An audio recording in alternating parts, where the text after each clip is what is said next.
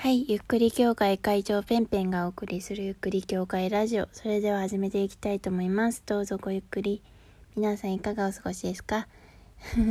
先ほど、あの、東京、あとオリンピック、そして徳川家康。まあ、その3つのキーワードかな、主にね。それについて話していたんですけれども、途中で終わってしまったので、もうちょっと話そうかなというふうに思って始めてみました。はい。あのー、ね、まあ、先ほど言ったんですけれども、なんていうのかな。徳川家康さんって、私が3つの東照宮を巡った中で感じたことがあって、で、これは私ね、徳川家康さん会ったことももちろんないし、あとは、歴史のことも全然知らない？その織田信長からの豊臣秀吉からの徳川家康からの徳川家の繁栄そして終わるまでみたいななんかそういう流れは知っているけど実際の人物とかそういうことは本当に知らないというか知識としてないんですけれども私が本当にフィーリングしたフィーリングで感じたことなんですけど多分徳川家康さんはこれは本当に私のね何度も言うなって感じだけどフィーリングです。ものすごくなんだろうな優しい人だったんだろうなって思うんですよね。優しいっていうのはなんだろうなんかこうなよなよなよってしている感じじゃなくて自分のことっていうよりは人のため人のためっていうよりは国のため世界のためなんかそういった方向をこう見ていた人そしてこうちゃんとその理想を叶えていく努力まあもちろん運もあったと思うんですけれどもそうやってこうもちろん人望がなければあとそうですねなんかこう人に好かれなければ江戸という町は作れなかったと思うしだしそんなね今までもみんななんか気が狂ったようにさなんか戦ってたわけでしょ？そんな世の中をやめたいっていうその平和への願いというかなんかその気持ち自分の魂を持ってむしろ死んだ後も自分が東京を気にしなんだろう東京を見守るそのために建てたのが東照宮なわけですよ。だから死んでもなお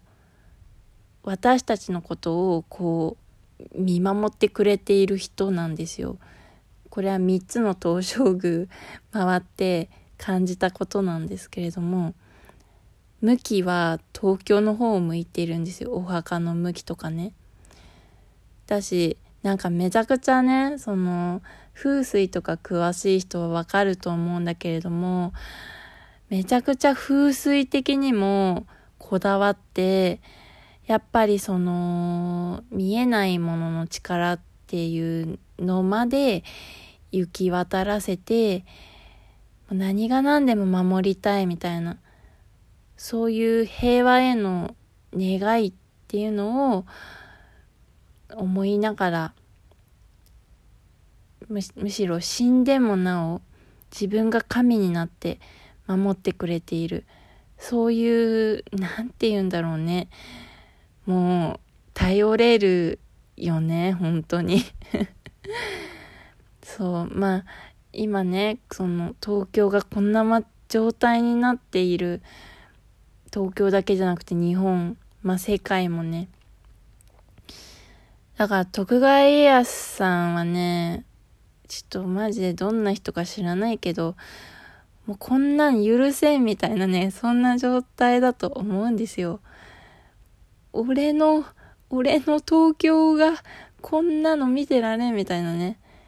まあ、それでもね、なんかね、だから、わかんないよ。なんかそういう見えない力とかさ、そういうのさ、やっぱ見えないからわかんないんだけどさ、でも、なんか最小限抑えられてるんじゃないかぐらいの気持ちなわけ、私としては。まあ、この家康さんのね、あの、遺訓にも書いてある、遺訓っていうのは、あの、死ぬ前の教訓みたいなものですね。書いてありますけれども、あの不自由を常と思えば不足なし、心に望みを、あ、噛んじゃった。心に望み起こらば、えー、困窮したる時を思い出すべし。まあ、これはですね、不自由が当たり前だと考えれば不満は生じない。心に欲が起きた時には苦しかった時を思い出すことだ。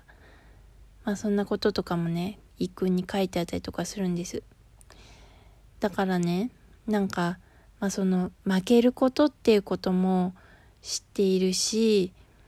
自分もなんだろう、天下をさ、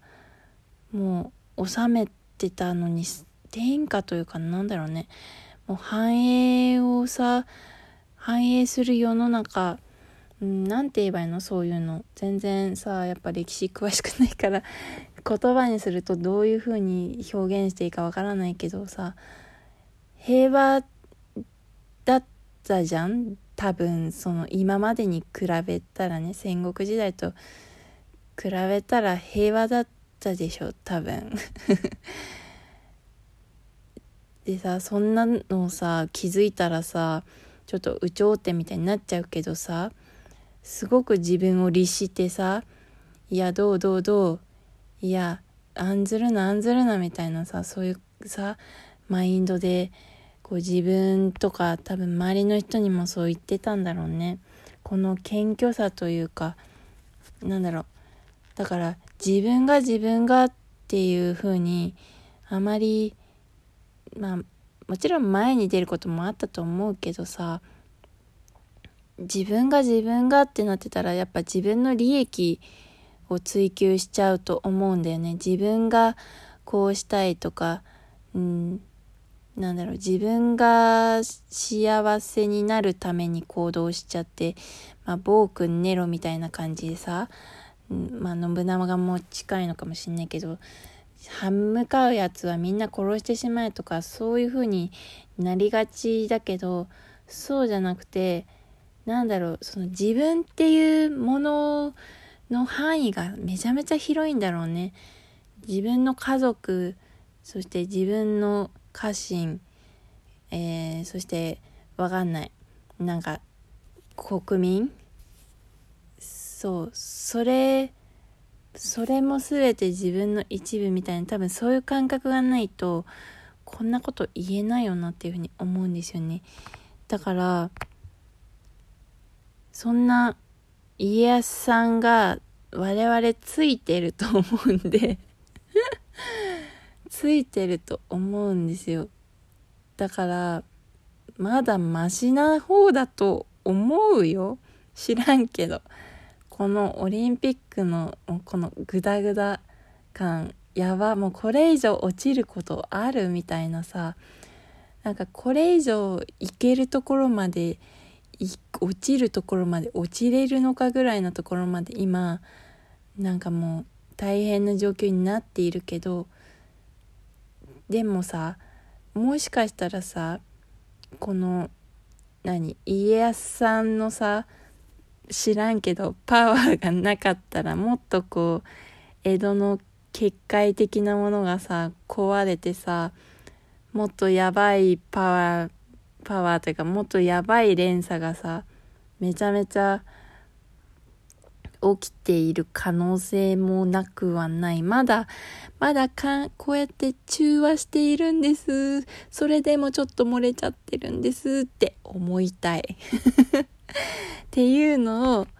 マジで思いたいっていうかもうそうであそうだと思う知らんけど言い切れないけど私はそうでそう思ってる 思いたい。そう。だからね何かこのいろいろ起きている出来事っていうのは私たちがこう見ていた成功と呼べるものとは程遠いのかもしれないんだけれども何かをこう気づくチャンスにもできるんじゃないかなっていうのも思うんです。例えばね家康さんの一訓でね「勝つことばかり知りてまくること知らざらばざれば害その身に至る」己を責めて人を責めるな。及ばざるは過ぎたるより勝れり。まあどういう意味かというと勝つことばかり知って負けるを知らないことは危険である。自分の行動について反省し人の責任を責めてはいけない。足りない方がやりすぎてしまっているよりは優れている。こんなことを言っていたりとかするんですよ。何か私たちの今のこの感覚で足りないことを補ってくれている言葉なのかもしれないなって感じたんです。だから何かこうこの出来事っていうことにもきっとメッセージがあるのかな？ユーミンも言ってたよね。そんな感じでね。あの何かこう見守りたい。そして見守ってくれてありがとうっていう気持ちでね、えー、ちょっとどうなるかわからない